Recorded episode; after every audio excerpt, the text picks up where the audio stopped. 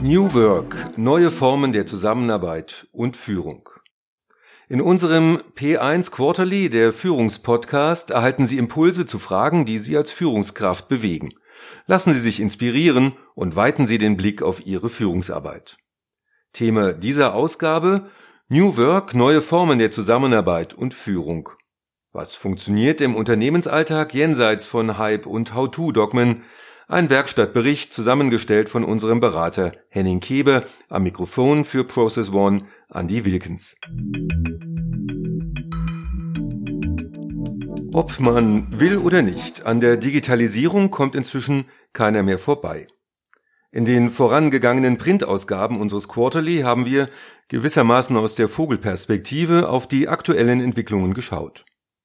Dabei ging es um die Schnittstelle zwischen Mensch und Technik und um die mögliche Zukunft der Arbeit.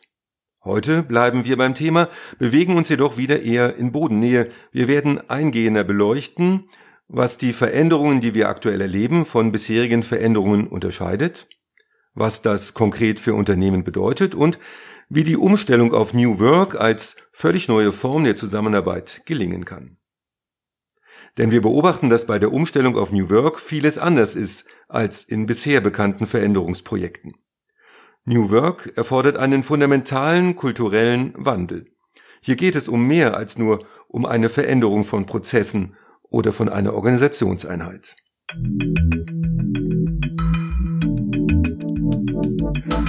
Schauen wir auf Gegenwärtiges. Die digitale Schwelle bringt eine Menge Zukunftsforscher, Evangelisten, Katalysatoren und dergleichen mehr hervor, in Zeiten des Umbruchs scheint es besonders einfach und geschäftsträchtig zu sein, Behauptungen über den Fortgang der Welt aufzustellen. Wenn vieles im Wandel ist, ist eben auch die Zahl der möglichen Zukünfte grenzenlos. Die ganz großen Bilder der Zukunft von Mensch und Organisation werden häufig mit enormer Selbstsicherheit gekennzeichnet, mit der Überzeugung, dass alles genau so und gar nicht anders kommen wird. Zu dieser messianischen Grundhaltung gesellen sich oft ein moralisches Wertegeflecht oder eine normative Gesinnung. Da heißt es dann, das demokratische Unternehmen ist das bessere oder ein agiles Mindset ist die Voraussetzung für Führungskräfte im digitalen Zeitalter. In diesem Zusammenhang lohnt sich an Niels Bohr zu erinnern, als dieser seinerzeit nach der Zukunft der Quantenphysik gefragt wurde, soll er geantwortet haben, Prognosen sind immer schwierig, besonders wenn sie die Zukunft betreffen. Wir wollen daher den Ball nicht allzu weit in die Zukunft werfen, in der Gegenwart bleiben und berichten, was sich aktuell in unserer Arbeit tut. Wir werden prototypisches Handeln und damit einen Zwischenstand beschreiben, wohl wissend, dass all dies bald schon wieder Schnee von gestern sein wird. Hören Sie diese Ausgabe als Werkstattbericht. Er speist sich aus drei Quellen. Zum einen aus unseren Erfahrungen in unserer eigenen Organisation, in der wir seit dem Herbst 2016 mit einem selbstorganisierenden System aus Rollen, Zirkeln und Initiativen experimentieren.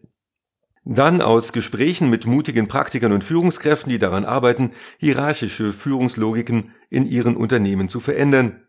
Und aus laufenden Transformationsprojekten mit unseren Kunden. Schauen wir auf das Kernprinzip und seine Implikationen. Am Anfang all dieser Initiativen stand bzw. steht die Frage, können wir so, wie wir aktuell führen und zusammenarbeiten, auch in Zukunft die bestmöglichen Leistungen für unsere Kunden erbringen? Lautet die Antwort nein, ist es an der Zeit, sich mit dem zentralen Prinzip agiler Organisationskultur vertraut zu machen. Sprich dem Prinzip der verteilten Autorität. Diese verteilte Autorität soll ermöglichen, dass so weit wie möglich dort entschieden wird, wo es operativ erforderlich ist. Dieses Kernprinzip ist konstituierend. Alle weiteren Elemente und Strukturen sind darauf ausgerichtet. Sofort wird klar, dass das Prinzip der verteilten Autorität gravierende Auswirkungen auf die klassische Führungsarbeit hat. Demgegenüber folgt Hierarchie dem Prinzip, dort zu entscheiden, wo dies von einem definierten System aus Kompetenzen, Regularien und Zielen vorgesehen ist. Dabei ist zu bedenken, echte Entscheidungen sind riskant und unberechenbar, könnten also auch immer anders getroffen werden. Deshalb war es bislang gute Praxis, mit Zielen zu führen. Wenn wir von New Work sprechen, müssen wir uns jedoch bewusst machen, dass die Ziele nicht mehr von der Hierarchie vorgegeben werden, sondern von den Kunden bzw. bei internen Kunden von Key Stakeholdern. Dies sind dann nicht klassische messbare Ziele, sondern übergeordneter Sinn oder Zweck, also die Daseinsberechtigung der Organisation. Wir sprechen hier auch von Purpose. Dabei wird es nicht nur wahrscheinlicher, die konkreten Kundenerwartungen zu erfüllen, sondern nebenbei auch noch Innovationen hervorzubringen, zum Beispiel in Form von Lösungen für Probleme, die dem Kunden bis dahin gar nicht bewusst waren. Kurz zusammengefasst, in der Welt der New Work wird dort entschieden, wo es nötig ist und so spät entschieden, wie es möglich ist. Die Ziele kommen vom internen und oder externen Kunden. Eine der wesentlichen Funktionen der klassischen Hierarchie entfällt damit. Der Hierarchie fehlt die Legitimation an ihre Stelle, treten die Prinzipien der Autonomie und Selbstorganisation. Das hört sich alles schlüssig und eingängig an, das ist es auch. Zugleich ist es aber alles andere als trivial und bedarf einiger Voraussetzungen. Das sind nach unseren bisherigen Erfahrungen erstens Transparenz, zweitens Vertrauen, drittens Handeln in Rückkopplungsschleifen und viertens Mut. Also erstens Transparenz. Es braucht völlige Transparenz darüber, wie Entscheidungen getroffen werden und wer für was verantwortlich ist. Zudem müssen sich die Beteiligten jederzeit ein Bild der wichtigsten Arbeitsstände machen können Lokale Teams nutzen dafür meist eine Mischung aus analogen und digitalen Formen, zum Beispiel Kanban-Boards. Größere Bereiche oder virtuelle Teams arbeiten sowohl mit bereits im Unternehmen etablierten Plattformen als auch sozialer Kollaborationssoftware. Zweitens Vertrauen. Unternehmen sind von jeher auf ein Mindestmaß an Vertrauen angewiesen. In der Welt der New Work ersetzt das Vertrauen fast komplett die Kontrolle. Vertrauen ist von allen Beteiligten gefordert und zwar in mehrfacher Hinsicht. Es braucht Vertrauen in sich selbst, um der übernommenen Verantwortung gerecht werden zu können. Es braucht Vertrauen in die Kollegen. Das bedeutet ihnen in ihrem Tun eine positive Absicht zu unterstellen. Und die Führungskraft, die die Verantwortung abgibt, muss schließlich in die Selbstorganisationsfähigkeit des Systems und in die vielfältigen Fähigkeiten der Menschen vertrauen können. Drittens. Handeln in Rückkopplungsschleifen. Das Handeln in Rückkopplungsschleifen ersetzt die Planung und Steuerung auf ein einmal festgelegtes Ziel hin. Geplant, durchgeführt und überprüft wird in kurzen Schritten, dann mittels Feedback angepasst, worauf der nächste Schritt erfolgt. Dieses Vorgehen lässt sich auf alles anwenden, neue Produkte, neue Geschäftsmodelle, veränderte Abläufe oder andere Formen der Zusammenarbeit. Gemeinsam definierte und fortlaufend anzupassende Regeln des Miteinanders sorgen für die nötige Orientierung darüber, was und wie etwas getan werden soll. Diese Regeln treten an die Stelle von Businessplänen, heruntergebrochenen Zielen, weitreichenden Strategien. Dabei erzeugt eine bewusste, abgestimmte Ignoranz Klarheit darüber, was nicht gemacht wird. Bisher folgten Entscheidungen dem Prinzip beobachte, analysiere, entscheide. Die neue Logik hingegen folgt dem Prinzip probiere aus, beobachte die Auswirkungen, reagiere mit Anpassung.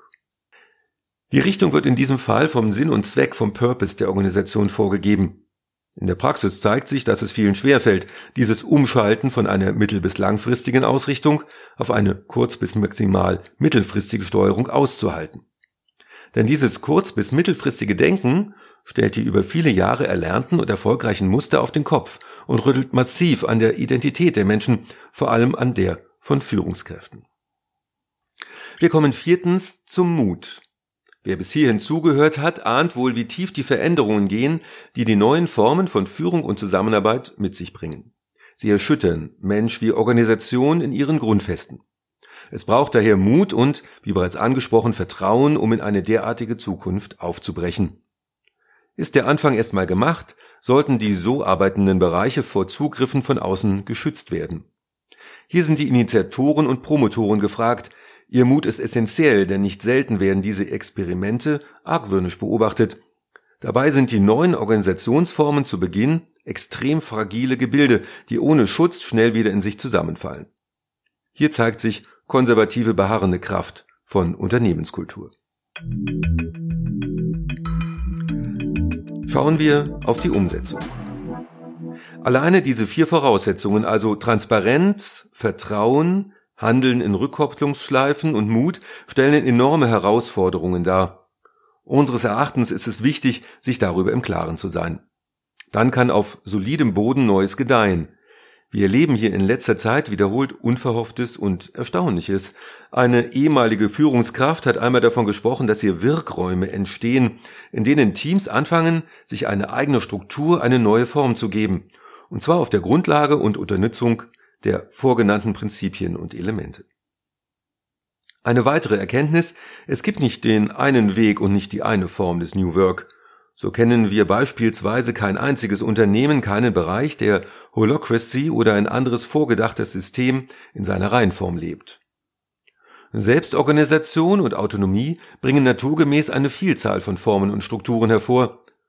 Auch erleben wir keinen klassischen Rollout, denn Rollouts und neue Formen der Zusammenarbeit und Führung widersprechen sich in ihrer Substanz und in der Haltung, die sie jeweils von den Beteiligten fordern. Was wir beobachten, ist vielmehr ein inselartiges, von der Basis kommendes Wachsen solcher Wirkräume innerhalb von und an den Grenzen von Organisationen. Besonders interessant sind dabei die Übergangsformen, Bereiche, Teams, Projekte, Abteilungen, die sich aufgemacht haben in Richtung des Neuen, sind mal mutig, mal zögerlich. Sie versuchen einen großen Wurf, fallen erneut zurück in alte Erfolgsmuster. Sie hören zu, sind wach und frisch, zuweilen zweifelnd mal frustriert, dann wieder stolz.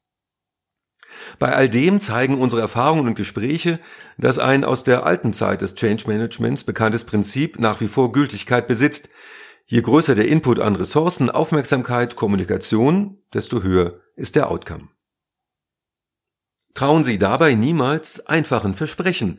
Die Umstellung ist alles andere als leicht, doch die Zwischenergebnisse sind ermutigend. Exemplarisch wie das Zitat einer Führungskraft.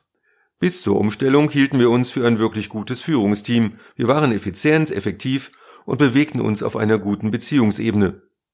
Aber erst mit New Work haben wir erkannt, was wir wirklich gemeinsam leisten können. Wir fühlten uns beflügelt und getragen von einem Gefühl des Vertrauens, des Zutrauens und der Verbundenheit.